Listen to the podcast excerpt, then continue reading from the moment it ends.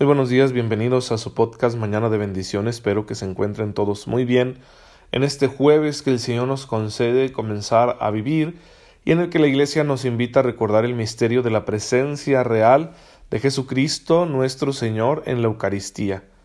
Lo mejor es que tuviéramos la oportunidad de celebrar hoy la Eucaristía como se hace de ordinario en la mayoría de las parroquias, en la mañana y en la tarde, eh, o participar en un acto de adoración pública del Santísimo Sacramento, lo que solemos llamar nosotros una hora santa. Si no fuera posible esto, bueno, acercarnos a una iglesia para visitar a Jesús en el sagrario y hacer ahí un momento de oración. Y si ni aun eso nos fuera posible debido a nuestros horarios y trabajos, pues hacer una comunión espiritual. Hay una muy bonita que dice Yo quisiera, Señor, recibirte con la misma pureza, humildad y devoción con que te recibió tu Santísima Madre, con el espíritu y fervor de los santos. Con una oración así tú puedes expresarle al Señor desde donde quiera que te encuentres tu deseo de estar en comunión con Él, pero en comunión sacramental, que es la comunión más perfecta que hay porque esa no se construye solo a partir de lo que nosotros queremos, queremos estar unidos a Dios, sino que esa comunión se da porque Jesús es Dios hecho hombre por la encarnación y porque luego Él se ha quedado en la Eucaristía y entonces es algo que Dios hace por nosotros. Yo me atrevo a decir que la Eucaristía más bien es el reflejo de Jesús, de estar siempre con nosotros de maneras muy directas debido a nuestra humanidad. Nuestra humanidad, nuestra pequeñez, nuestras limitaciones requieren que Jesús se haga presente de esa manera. Y bueno, pues qué grandón que yo pueda tener acceso a este misterio de fe y que mientras lo vivo cada vez más plenamente, pues va a ir dejando su huella en mi corazón. La Eucaristía bien vivida transforma. Cuando yo recibo este don con un corazón limpio de pecado, con muchísima humildad y reverencia, alabando a Dios por todo lo que ha hecho por la humanidad, pues entonces cuando Jesús entra en mí, transforma mi ser, ya que yo estoy dispuesto Así que hay que pedirle al Señor que nos conceda vivir este misterio todos los días y bueno, que se vayan viendo los frutos de la redención que nos llegan a través de este sacramento. Vamos a continuar con nuestra catequesis acerca de la Iglesia. Estamos siguiendo las notas fundamentales, las características principales que le da el credo a la Iglesia y en el credo confesamos que la Iglesia es una, santa, católica y apostólica. Vamos a hablar de la última nota, la apostolicidad. ¿Qué significa que la iglesia es apostólica? Bien, Cristo quiso edificarla sobre los apóstoles, que son sus enviados, sus principales asociados en la obra de la salvación. Son los testigos escogidos de su resurrección y son como eh, la semilla de su iglesia. La comunidad de los doce apóstoles, aunque hay una comunidad más amplia, tiene una función muy especial para Jesús. Por un lado, ellos son como la principal semilla de la iglesia, ¿sí? son, son una iglesia eh, en gestación, y aparte, pues les da un ministerio, les confía tareas. Eso es muy interesante, que Dios ha querido servirse de los hombres para llegar a otros hombres. Bien, esta comunidad goza de la asistencia del Espíritu Santo. Los apóstoles enseñan, custodian y transmiten la fe la revelación recibida del mismo Jesucristo. Y eh, la, la, estructura que le van a dar a la iglesia, a esta comunidad que empieza a crecer, sobre todo a partir de Pentecostés allá en Jerusalén, va a ser una estructura apostólica. ¿Sí?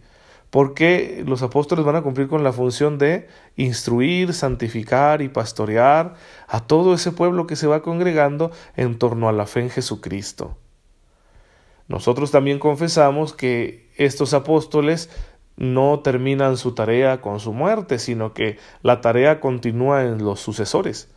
Por eso, tanto el libro de los Hechos de los Apóstoles como las cartas de San Pablo, las cartas de, San Pedro, hablan de obispos, presbíteros, ministros, que se van haciendo cargo de las comunidades que tienen la potestad para gobernarlas e instituir otros ministros y para crear nuevas comunidades, para establecer reglas dentro de la comunidad, para vigilarlas, en fin, para apacentar al rebaño. Entonces, nosotros vemos la, la función y el ministerio tan especial de los apóstoles, tal como Cristo se los dio, continuar en los sucesores.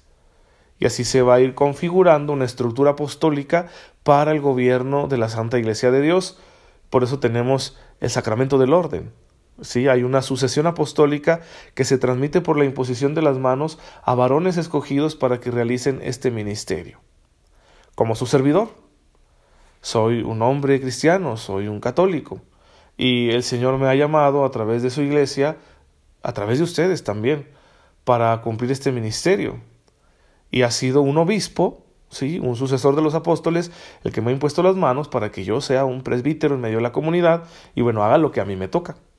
Sí, aquello que me encomienda la iglesia a través de mi propio obispo para instruir, santificar, para gobernar, para servir al pueblo de Dios. Esta estructura es importante porque garantiza que se conserve la integridad de la fe. Sin ello podríamos caer en una anarquía insoportable o en una democratización de la fe, porque estaríamos votando, ¿no? Lo que vamos a creer a cada tanto, en cada época de la historia, y las cosas no pueden funcionar así. Es cierto que ya las estructuras más visibles y más actuales, que son adaptaciones pastorales de este misterio de la apostolicidad a los tiempos modernos, pueden cambiar. Por ejemplo, alguno me ha preguntado que si es indispensable que la Iglesia Católica tenga un Vaticano. Pues no, no es indispensable. No es indispensable que la Iglesia posea de alguna manera un pequeño Estado independiente. Ayuda mucho, sí. Sí ayuda mucho a la independencia de la Iglesia porque si el Papa estuviera completamente en manos de un gobierno local, aquello nos complicaría muchísimo como ha sucedido en muchas etapas de la historia de la Iglesia, donde el Papa o los obispos han sido presionados, perseguidos, porque hay intereses, ¿verdad?, de, los poderes de este mundo, de los gobiernos, etcétera, que en ocasiones les estorba el mensaje de la Iglesia y quieren controlarla. Bien. Entonces sí, históricamente puede resultar conveniente, políticamente puede resultar conveniente para la libertad de la Iglesia, pero primero es una realidad humana por lo tanto puede tener defectos y puede hasta cierto punto también ser un estorbo, ¿sí? Y si en el futuro no lo vamos a tener, por alguna razón, supongamos que hay una persecución, ¿no? Y, y, llegan y le quitan a la iglesia todo eso, no pasa nada. La iglesia no muere con ello. La iglesia está viva en sus fieles y en sus apóstoles. Va a seguir habiendo papa, va a seguir habiendo obispos, va a seguir habiendo sacerdotes y entonces la iglesia seguirá viva, creciendo, cumpliendo su ministerio con o sin esas estructuras. Entonces espero haberme explicado, si hay adaptaciones pastorales que corresponden a las culturas y a los tiempos históricos concretos, que esas pueden ir cambiando. Pero lo esencial no. Siempre debemos tener apóstoles, siempre debemos tener eh, obispos, por lo tanto, son sus sucesores, son los apóstoles de hoy, ¿sí? Siempre debemos tener presbíteros y otros ministros, etc. Bien, de esa forma, la Iglesia se mantiene en comunión de fe y de vida con su origen. Sí, a lo largo de los siglos va ordenando su misión apostólica a la difusión del reino de Cristo sobre la tierra. Y para no perder la originalidad, la autenticidad de su mensaje, pues tenemos este ministerio de los apóstoles que custodia la integridad del Evangelio. Por eso también toda la iglesia es apostólica en el sentido misionero. Porque si se tiene una estructura para conservar la integridad del Evangelio, es porque el Evangelio es muy bueno así como es y debe llegar a todos los pueblos. Entonces, la apostolicidad se refiere también al ser misionero de la iglesia. Y en ese sentido todos tenemos nuestro lugar ¿eh? para anunciar la palabra de Dios, el Evangelio, la fe católica a todos los pueblos, de manera que en cada pueblo se vaya instaurando el reino de Dios. ¿sí? Esto lo podemos encontrar en el Catecismo de la Iglesia Católica en el número 863. Eh, y bien, pues eh, yo quisiera que, acudiéramos un poquito a las Escrituras para que comprendiéramos este, este misterio de los apóstoles. Eh, en Lucas 6:13, el Señor llama a los apóstoles.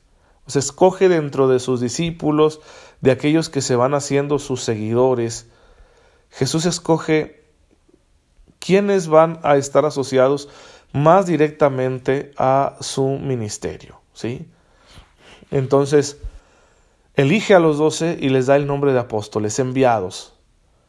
Y de ahí en adelante ellos van a cumplir la función principal y van a ser los primeros en ser nombrados entre los seguidores de Jesús con Pedro a la cabeza. Jesús quiere realmente que haya en su iglesia este cuerpo de apóstoles. Y su ministerio no es superfluo. No termina, ¿verdad?, con la muerte y resurrección de nuestro Señor.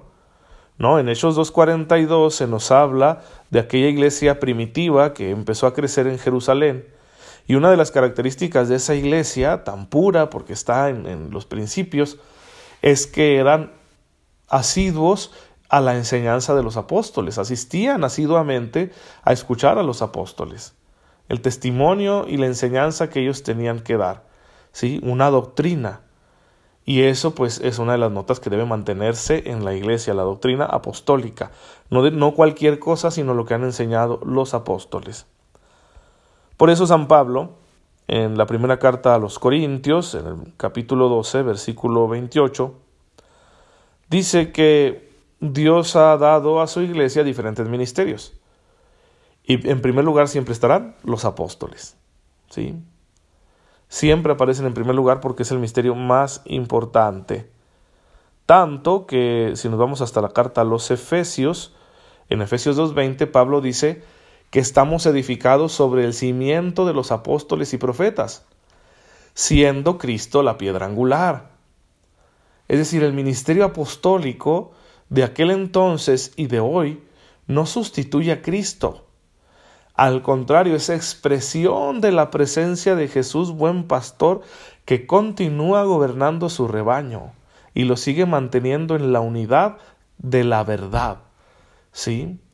Amorosamente Jesús sigue presente a través de aquellos a los que ha llamado a ejercer el ministerio apostólico. Por eso es tan importante el ministerio apostólico, el ministerio sacerdotal.